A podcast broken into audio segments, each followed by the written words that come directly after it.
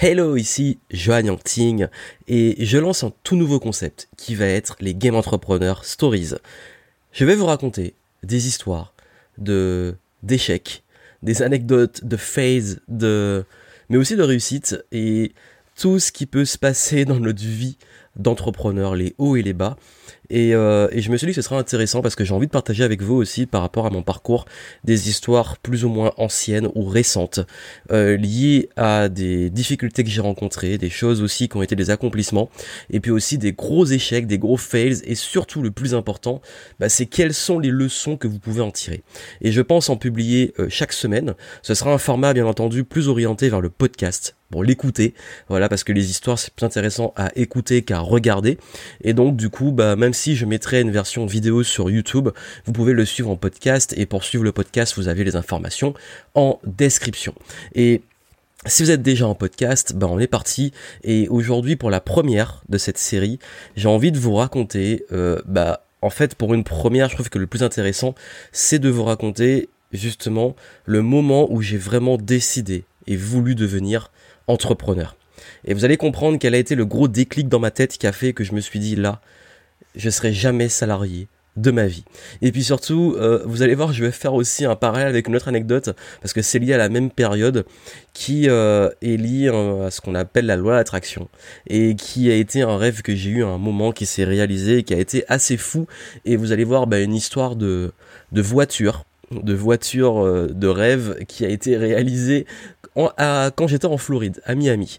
Et vous allez comprendre un petit peu tout ça. Donc on, est parti, on remonte dans le temps, et je vais vous raconter euh, quelle a été la, chose qui m'a fait, qui a fait que pour moi le salariat était vraiment la voie qui était vraiment pas faite pour moi. Je l'ai réalisé, je l'ai, je me suis dit non c'est mort, je ferai jamais ça de ma vie.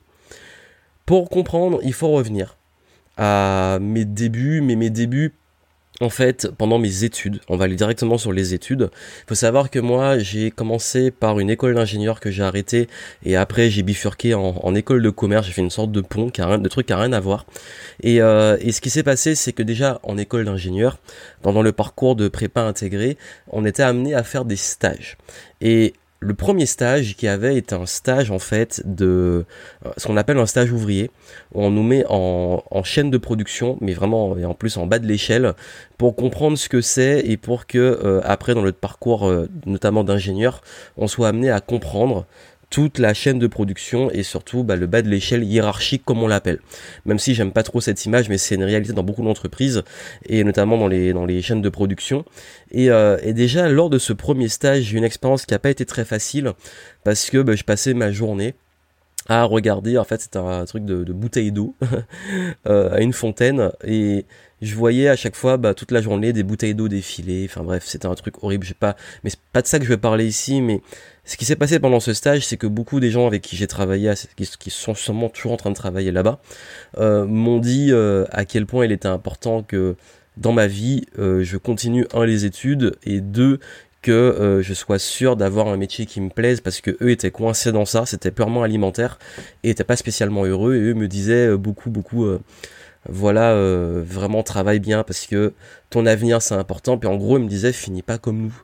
Et moi, ça m'avait un peu choqué à l'époque, surtout que moi, je suis pas du genre, je suis vraiment pas le genre, si vous me suivez, à critiquer les salariés ou euh, considérer qu'il y a des métiers euh, moins bons que d'autres ou prendre les gens de haut parce qu'ils font tel ou tel métier. Et du coup, Surtout que je viens pas d'une famille euh, qui roule sur l'or, donc euh, je, me suis toujours dit, bah j'ai toujours du respect pour quel que soit le type de personne de métier. Enfin, je m'en fous, je fais pas gaffe aux gens par rapport à leur statut professionnel, mais quand même, j'ai eu ce message dans, mes oreilles qui venait beaucoup de gens avec plein de bienveillance qui me disaient, euh, ben ta carrière professionnelle, crée un métier que tu vas aimer parce que ce sera toute ta vie en fait. Et ça a commencé à planter des petites graines dans ma tête. Et quelques années plus tard, je me retrouve en école de commerce et je me retrouve à faire un stage un stage de vente. Parce qu'en école de commerce, on a un stage qui est un stage sur la vente. Et le stage de vente, le concept, c'est que on doit apprendre à être en surface de vente, donc, généralement sur le terrain, et vendre des produits ou services, peu importe, du moment que c'est de la vente. Et j'ai fait ce stage donc durant ma, bah, c'était pendant la première année, mais c'est à, niveau bac plus 3, donc c'est la première année d'études d'école de, commerce euh, après euh, le bac plus 2, donc à niveau bac plus 3. Et durant cette année, on doit faire ce stage de, je crois que c'était un mois et demi, pendant la, fin de l'année en plus au mois de mi-novembre jusqu'à mi-décembre, enfin non même pas début novembre jusqu'à mi-décembre pardon, et bah, jusqu'à Noël en fait. Et et c'est un stage de vente à une période qui est très forte, les fêtes de fin d'année, où il y a beaucoup beaucoup de monde qui vont acheter des cadeaux et des trucs comme ça. Et j'ai fait ce stage dans une école, euh, enfin dans une école. De ce stage d'école, je l'ai fait dans une entreprise, qui est une entreprise, euh, une chaîne qui est très connue en France, je vais pas dire le nom, et où je devais vendre, à la base je devais être au rayon informatique, et je me suis retrouvé à vendre des GPS. Voilà. Parce qu'en fait, le GPS était relié, enfin, téléphone mobile GPS était relié au, à l'informatique, comme dans beaucoup d'enseignes. Et bah moi, certains ont été en informatique. Moi, je voulais être vendre des ordinateurs. Je me suis retrouvé à vendre des GPS. D'ailleurs, en plus, maintenant, je sais même plus ça se vend encore. En tout cas, j'étais pas très content de là où on m'a le poste qu'on m'a attribué, la surface de vente. Mais en fait, leur bullshit à eux, pour faire comprendre le truc, c'était que euh, si vous faites, euh, si on vous met au GPS, parce que c'est plus dur à vendre, parce que on pense que vous êtes meilleur. Bullshit. Enfin bon. Et du coup, je me retrouve donc en surface de vente, euh, en fait de fin d'année, à vendre des GPS et, euh, et à avoir ma première expérience terrain de la vente. Et durant cette expérience, ce qui s'est passé, c'est que pendant mon entretien pour le stage, j'ai eu des très bons rapports avec la directrice du département informatique. Et euh, mais elle, elle n'était pas sur le terrain. Et euh, cette directrice me met plutôt bien d'ailleurs. Euh, elle a, pour le stage, tout de suite, elle m'a pris, elle a aimé mon profil. Et puis surtout, euh, sur le terrain, il y avait aussi une hiérarchie et le, la personne qui était en haut de la pyramide, mais sur le terrain, sur la surface de vente, était un mec. Et je dis bien un mec, c'est pas très respectueux, mais avec ce que je vais vous raconter, vous allez comprendre. Était quelqu'un de pas très commode, pas très aimable, et quelqu'un qui avait clairement euh, besoin de montrer son autorité. Et je vais y revenir. Et le premier contact que j'ai eu avec lui, avec les autres personnes de mon école qui faisaient le stage au même endroit, c'était, il nous a sorti euh, voilà, ici, voici comment ça se passe avec beaucoup d'autorité. Il y a des objectifs euh, pour Noël, tel objectif, ça, ça, ça, il faut que vous l'atteigniez, etc. Et, et, du coup, bah, bon, ok, j'ai dit, bon, ok, bah, super. Le premier jour de stage, on nous a plus briefé que qu'on n'a pas été trop en vente, on nous a plus briefé. Il faut arriver telle heure, donc vous devez arriver à 10 heures donc euh, le matin, enfin non, vous devez être ouais, là à 10h le matin et, euh, et à 10h vous êtes déjà en, train de travailler. Et voici les objectifs, euh, voici il nous a briefé sur tout ce qu'il faut faire, etc. Et du coup je me suis retrouvé avec plein de notes et qui a été rebriefé ensuite avec le là c'était le plus la personne qui gérait tout le département en dessous de la directrice mais qui était sur le terrain et en plus, sur le rayon GPS téléphone mobile, il y avait un autre qui s'en occupait directement, qui était en fait finalement limite notre tuteur de stage, c'est lui à qui on, c'est notre référent direct. Donc voilà, donc en gros j'avais trois personnes autour de moi, principales. Il y avait euh, le référent, le tuteur sur mon rayon. Il y avait euh, la personne qui gérait tout le département informatique et il y avait la directrice qui était plutôt dans le bureau mais qui était quasiment jamais sur le terrain de vente. Voilà un peu comment ça se passait. Ce que je vous dis c'est super important pour la suite. Et donc, euh, ce qui s'est passé, c'est que euh, je m'entendais très bien avec mon tuteur direct. Je m'entendais très bien avec la directrice. Et j'avais un peu moins de feeling avec ce mec-là. Et le deuxième jour, donc du coup, il fallait être là à 10h. Et du coup, bah, moi je me dis, ouais, je vais être à l'heure, je vais arriver bien. Euh, je suis arrivé à peu près à 9h45. En fait, vous rentrez par derrière, il y a une porte par derrière, euh, passez le contrôle de sécurité, on va au casier et dans les casiers, on s'habille et on met notre petit gilet pour aller en surface de vente. Et là, problème, j'arrive, je suis en avance, j'ai 15 minutes d'avance, je suis dans les vestiaires, euh, et là, je vois que mon casier a un problème. et là, je me dis, mince, y a, j'ai un problème, j'arrive pas à l'ouvrir, il y, avait un problème. Et du coup, bah, j'ai cherché quelqu'un, j'ai eu du mal à trouver, j'ai perdu au moins 10 minutes à trouver quelqu'un. Et une fois que j'ai trouvé quelqu'un, ben voilà, il est arrivé, il m'a aidé à l'ouvrir, il m'a montré comment ça fonctionnait, euh, il m'a expliqué un petit peu. Le truc, c'est que le temps de trouver quelqu'un, je perds 10 minutes, et le temps qu'il m'explique et tout, que le truc soit ouvert et que je m'habille, euh, on perd 5 minutes. Donc mes 15 minutes d'avance sont transformées en je suis pile à l'heure. Et donc du coup, je me speed, je cours. Et, euh, j'arrive euh, bah, sur la surface de vente. Et il est à peu près 10 heures et je crois à peu près 30 euh, secondes, 40 secondes. Donc j'ai 40, 30, 40 secondes de retard. Et une fois que j'arrive, bah là, je commence à bosser, personne ne me dit rien, mon tuteur ne me dit rien, je commence, et puis là, le fameux individu, on va lui donner un petit nom, on va l'appeler Robert. je sais même plus comment il s'appelait d'ailleurs. On va l'appeler Robert. Et ce que je vous raconte, ça a 10 ans. Hein. Ça, s'est passé il y a exactement 10 ans. Le fameux Robert, euh, il, vient me voir, mais très calmement. En fait, c'est un gars qui est un peu euh, assez calme, très posé, mais très euh, une énergie très bizarre. Et il vient me voir, il me parle tout doucement, il me dit Joanne, est-ce que tu peux venir? Je dois te parler, c'est important. Et il met un petit peu à l'écart. Et là, il commence à me dire Bon, voilà, ce matin, j'avais dit Moi, c'est 10 heures, tu es en retard. Et pour moi, le retard, ça ne passe pas. Et du coup, il me dit ça, je suis un peu choqué, et tout de suite, je lui dis, euh, oui, oui, je suis désolé, mais j'étais là, j'étais là en avance, sauf que j'ai un problème avec le casier, euh, il suffit d'aller demander à la personne là-bas qui m'a aidé, euh, c'est vraiment, voilà, c'était mon premier jour, et j'ai pas réussi à l'utiliser, il y a un souci, voilà. Mais normalement, oui, j'étais là, en, enfin, je devais être là en avance. Et il me dit, non, mais ça, c'est pas mon problème, tu dois savoir gérer, anticiper, être en avance en cas de problème. c'est pas 10 heures sur l'espace de travail, c'est tu es là à 10 heures moins 5 ou moins 10. Tu en avances sur l'espace de travail. J'ai dit oui, il n'y a pas de souci. Euh, demain, enfin, le problème il est réglé. Demain, ça, ça arrivera plus pendant le stage. Et il me dit de toute façon, c'est pas un problème puisque tu peux rentrer chez toi. Je te vire du stage. J'ai dit quoi? Et là, au fond de moi, j'ai une sorte de haine. Mais vous savez, mais la haine de l'injustice qui remonte. Et je me dis, pour 30 secondes de retard, je suis viré de mon stage. Et pour l'anecdote, pour l'histoire, et je le raconte souvent, mon école m'a coûté plus de 30 000 balles. Et j'ai fait un prêt étudiant pour payer mes études. Si vous n'avez pas ce stage qui est validé, vous refaites votre année. Et une année, c'était à peu près entre 8 000 et 10 000 balles l'année.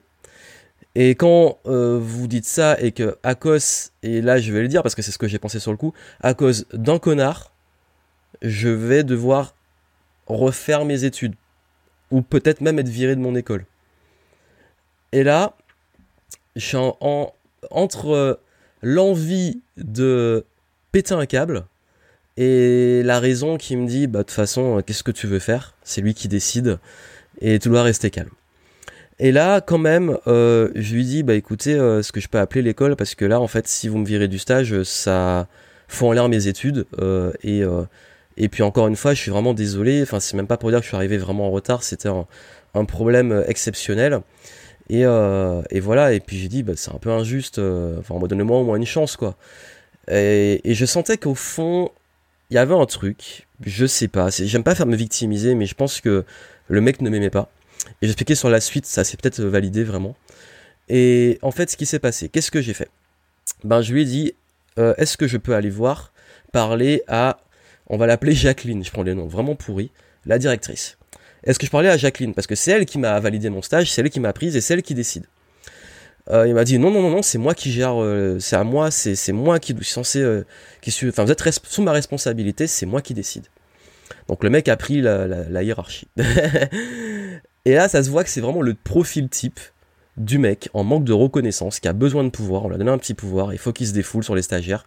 Bref, le profil que vous connaissez peut-être et que maintenant je maudis sur cette planète, enfin bref, qui pour moi est l'un des poisons du management et qui, euh, fait péter des caps à beaucoup d'employés. Et du coup, je dis, ben ok, je suis parti, je suis allé, et moi, de moi-même, je suis allé dans le bureau de Jacqueline. C'est-à-dire que j'ai pas attendu son autorisation. Au lieu de rentrer chez moi et de dire bah c'est fini, qu'est-ce que j'ai fait? Je suis retourné dans le vestiaire parce qu'en fait les bureaux, il fallait passer par le vestiaire. Je suis allé dans le bureau de Jacqueline et j'ai dit à Jacqueline euh, bah voilà, en fait, euh, il y a un tel, euh, voici ce qui s'est passé ce matin, je suis vraiment désolé, voici ce qui s'est J'ai donné les faits. Et machin m'a dit que, voilà, bah, je suis viré du stage, etc.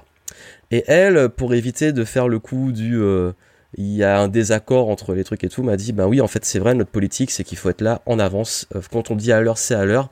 Euh, voilà, mais bon, je vais voir ce que je peux faire. Et euh, bah du coup, on a appelé l'école, que c'est elle qui avait tous les documents et tout.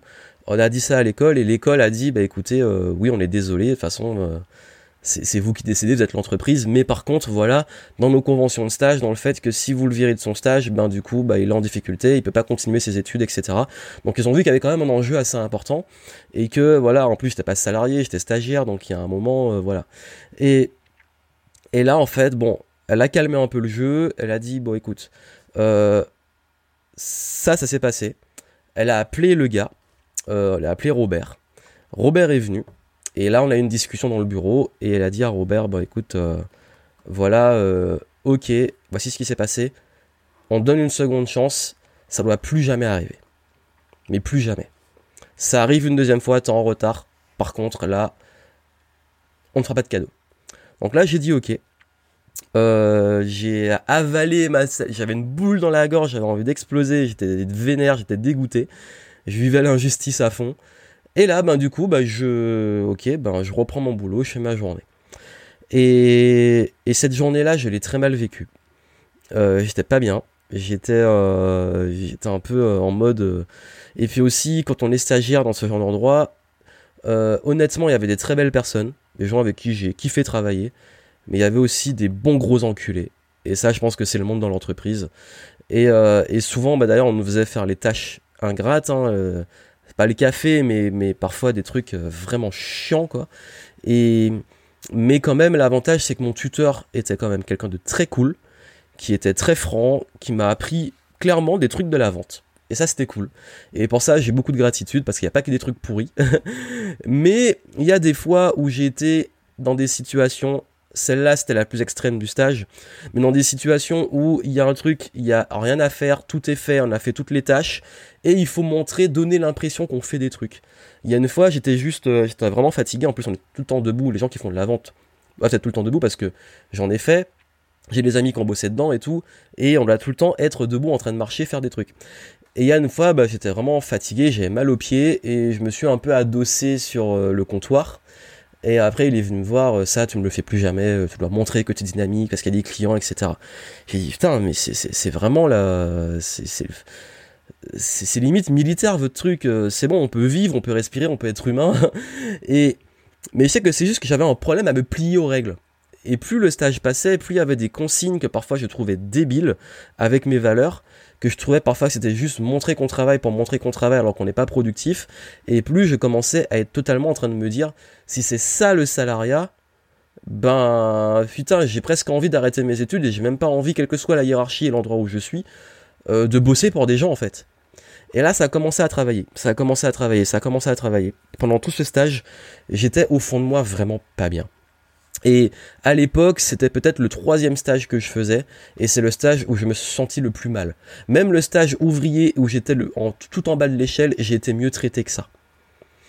Et parce qu'en fait, je pense honnêtement, et même encore aujourd'hui, je le pense, que la vente est l'un des, la vente, et je parle euh, en, en de masse, des gens qui sont dans les magasins, qui sont en direct avec le client, c'est pour moi l'une des choses les plus difficiles à faire, et l'un des métiers les plus ingrats parce que les gens ne vous respectent pas, parce que vous êtes toujours en train de nettoyer derrière eux, je parle notamment des clients, vous êtes tout le temps en train d'essayer de, vendre un truc, et la vente c'est toujours, il y a beaucoup de refus et des choses comme ça. Surtout que moi en fait, comme j'étais au GPS, il fallait toujours négocier pour vendre des produits spécifiques, ce qu'on vous dit pas. Et que tu te rendais compte à quel point en fait parfois tu, tu bullshitais les gens pour acheter un truc dont ils n'avaient pas besoin en réalité. C'est bien loin de mes valeurs que j'ai aujourd'hui de la vente, mais bref, faut passer par là. Et et du coup, tout ça fait que il y avait une telle pression sur les objectifs parce qu'on avait autant de pression que les salariés qui étaient là tout le temps. J'avais aussi un de mes amis et c'est peut-être l'une des chances que j'ai eu. Un de mes amis qui est toujours ami et tout, euh, bon je le vois beaucoup moins, mais qui travaillait aussi là, euh, sur le même rayon, qui est d'ailleurs très bon vendeur. Et, et l'anecdote, parce que je vous dis que le contexte, tout s'articule.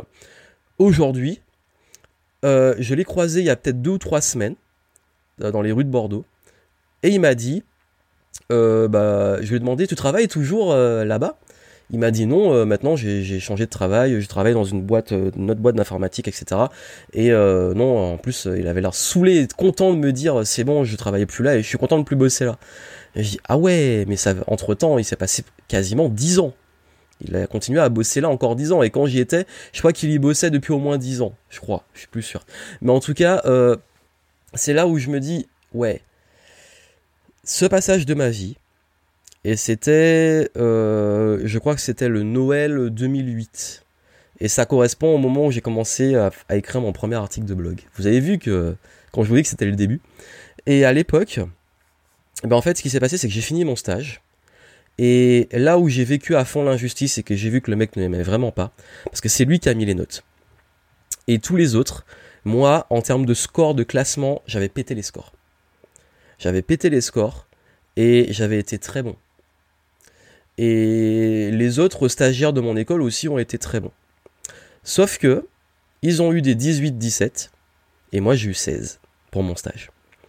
Et j'ai pas compris parce qu'on a atteint tous les mêmes objectifs, on a tous bossé comme il fallait, et la logique voudrait qu'on ait eu tous la même note en fait. Parce qu'en termes d'objectifs, on était bien, on était même euh, bah, au même niveau que les vendeurs. Donc du coup, le mec m'a mis une note moins bonne. On pourrait râler et dire ouais mais 16 c'est toujours bien, mais comparaison. M'a mis une note moins bonne que d'autres qui ont eu des résultats meilleurs ou moins bons que moi. Et là, je me suis dit, c'est ça le salariat, mais je comprends pourquoi il y a des gens qui pètent un câble. et franchement, à la fin de ce stage, je me suis dit au fond de moi, plus jamais. Plus jamais. Je ferai jamais ça de ma vie. C'est mort. Et, je peux vous dire que ça a travaillé. Et cette même année, l'avantage, c'est quand même on a été payé. Et on a même heureusement tous eu une prime. Au-delà de la note moins bonne qu'ils m'ont mis, on a tous eu la même prime. Et comme j'ai eu une prime au-delà de, des indemnités de stage, cette prime, qu'est-ce que j'ai fait? Bon, c'était vraiment que dalle. Hein. Euh, je vous dis en toute transparence, à l'époque, euh, Normalement, le minimum pour les stages, c'est 400 euros, je crois. Et euh, du coup, comme il y avait un mois et demi ou deux mois, enfin je sais plus, c'était un mois et demi, je crois, ouais, c'est bien ça. Donc du coup, il y avait à peu près, on devait avoir peut-être 600 euh, euros. Et, euh, et, ils ont donné une prime. En, tout, je crois que j'étais à 800-900 euros. À peu près 880, un truc comme ça, bref. Donc du coup, on va dire, on arrondit à 900. Tu gagnes 900 euros, t'es étudiant, t'as fait un stage d'un mois et demi, t'es méga content. Et moi, je me suis dit, bah cet argent-là, je vais l'utiliser je vais partir en voyage. Et euh, bah, du coup, je suis allé à Miami en Floride. Le stage s'est fini en, décembre et je suis allé en Floride et j'ai booké un billet pour février. C'était mon cadeau de Noël en fait. Et, et du coup, quand je suis allé en Floride, à l'époque, j'ai loué une voiture. Et comme j'avais pas beaucoup, forcément, je roulais pas sur l'or, euh, j'ai décidé de euh, prendre le, les premiers prix euh, et, sachant qu'en Floride, ça coûte vraiment rien de, louer une voiture. Je crois que ça m'a coûté même pas 100 euh, ou 200 dollars la semaine. Le seul truc, c'est que comme à l'époque j'avais moins de 21 ans, ça coûtait plus cher. Euh, quand vous avez moins, moins de 21 ans ou moins de 25 ans, enfin bref, je sais plus. quand vous n'avez pas l'âge suffisant, en tout cas, vous devez payer un supplément pour les assurances. Donc du coup, bon, j'ai payé quand même plus cher, mais ça allait encore. Et la voiture que j'ai eue, c'était une coccinelle jaune. Une Volkswagen coccinelle jaune. Je sais pas si vous imaginez le truc. Et d'ailleurs, euh, même les Américains là-bas se foutaient de moi. Je me rappelle, je passais un péage et la dame était morte de rire et elle m'a dit que ma voiture c'était comme une yellow banana. Une, euh, voilà, une grosse yellow banana, une grosse banane jaune. Et elle se foutait de moi. Et même moi, j'en rigolais. Enfin, j'ai dit c'était marrant. Et à l'époque, je me disais un truc, c'est que je disais, bah en fait, euh, là en Floride, j'ai une coccinelle jaune. Mais mon rêve, et je voyais à côté passer, c'est d'avoir une Mustang rouge comme là-bas. La prochaine fois que je viendrai en Floride, j'aurai une Mustang décapotable rouge comme ça. Et bah, je voulais raconter. L'année dernière, au moment où j'enregistre là, j'ai euh, quand je suis allé en Floride, j'avais quand je suis arrivé à, l'entreprise, c'était Enterprise Rent Car. Quand je suis arrivé, je savais pas quelle voiture j'allais avoir. Et parce qu'en fait, vous pouvez pas choisir précisément la voiture. Et la dame, elle marche, elle marche, je la suis, et elle va vers une Mustang rouge décapotable. Et là, je me dis, waouh. J'avais visualisé que la prochaine fois que je venais en Floride, j'aurais une Mustang rouge décapotable.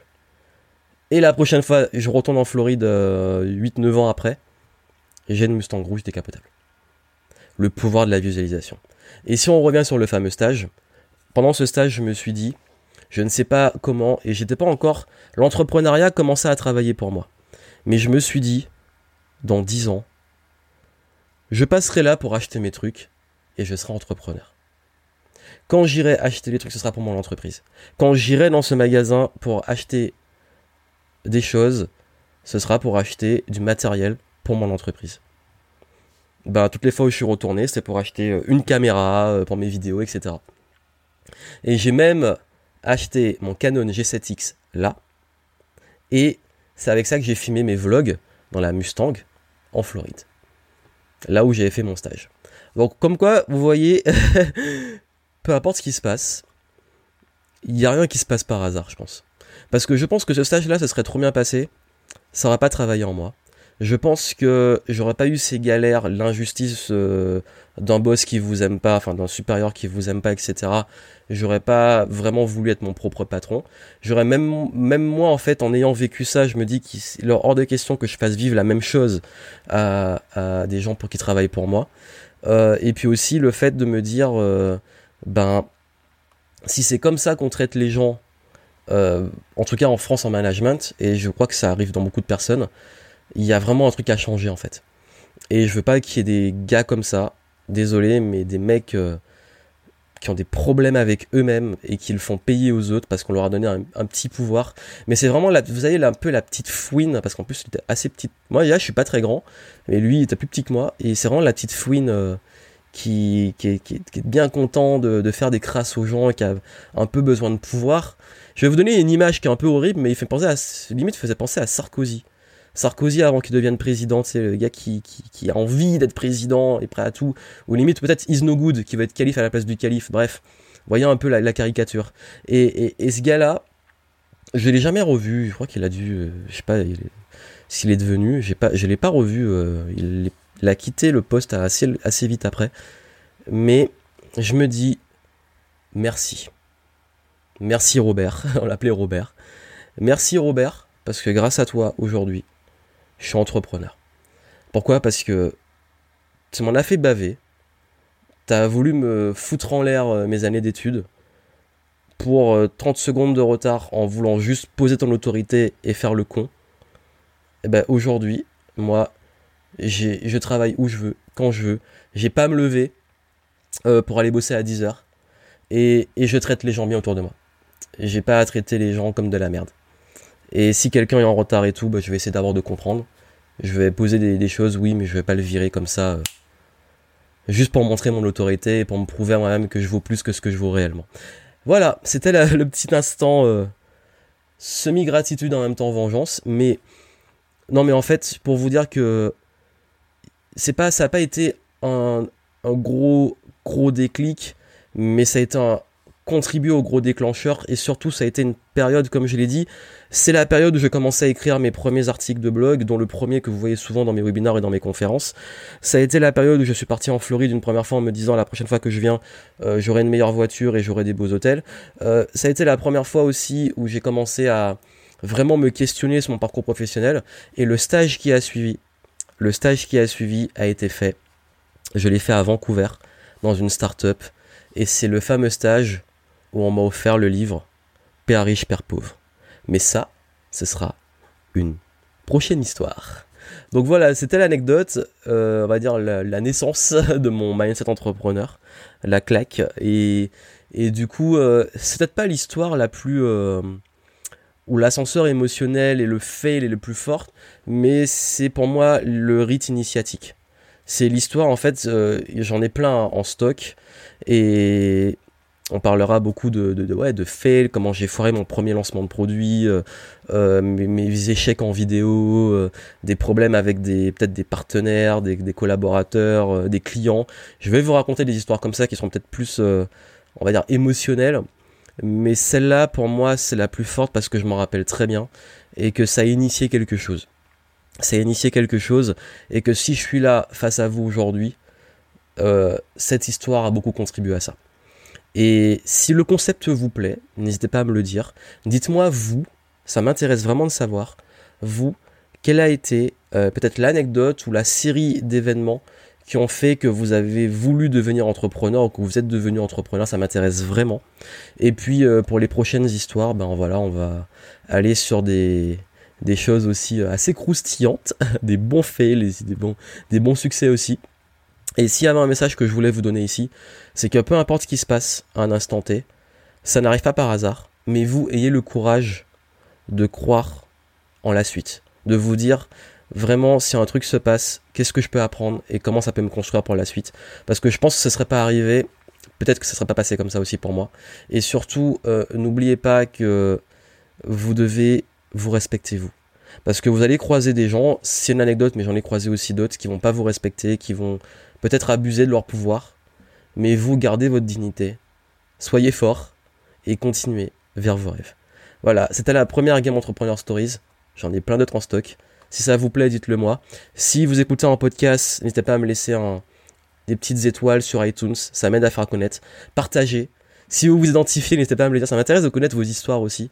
Et puis euh, pour la prochaine, bah, je vous laisse la surprise. Et d'ailleurs, peut-être que je ferai, en fait, je réfléchis encore, je vais voir, si je ferai pas un petit système de vote. Je vais vous donner deux, deux, deux trucs et vous choisirez la, la prochaine histoire. Si c'est le cas, euh, n'hésitez pas à voir en description ou en commentaire, euh, ce sera mis en place. Euh, si je décide de le mettre en place, si, ça, si je estime que c'est pertinent, je vais y réfléchir encore. Bon voilà, portez-vous bien, croyez en vos rêves, restez dignes. À très bientôt.